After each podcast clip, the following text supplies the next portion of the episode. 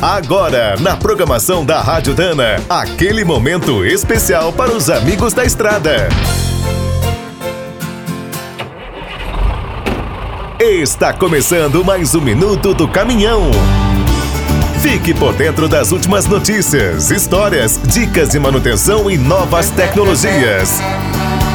De todos os combustíveis que existem atualmente, o melhor ainda é o hidrogênio. É fácil de abastecer, gera muita potência e não polui. Mas, por outro lado, esse gás tem vários problemas. Sua produção, transporte e armazenamento são processos caros e perigosos. As montadoras e os cientistas tentam viabilizar essa solução desde 1966.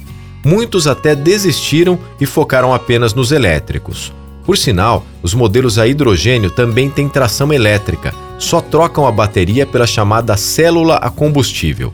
Esse equipamento faz o hidrogênio reagir com oxigênio, gerando eletricidade, calor e água.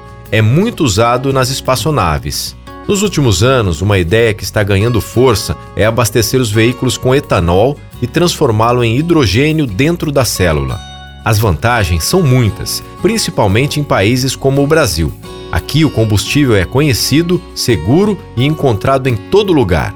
Como as nossas universidades também estudam o hidrogênio e o etanol desde os anos 70, estão surgindo as primeiras parcerias.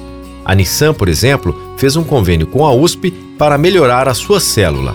Essa tecnologia pode chegar às estradas já em 2030. Quer saber mais sobre o mundo dos pesados? Visite minutodocaminhão.com.br. Aqui todo dia tem novidade para você.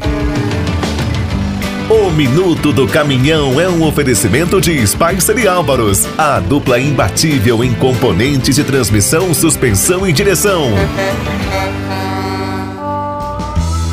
Quem é do trecho já sabe, para ficar bem informado, a Rádio Dana é sempre a melhor sintonia.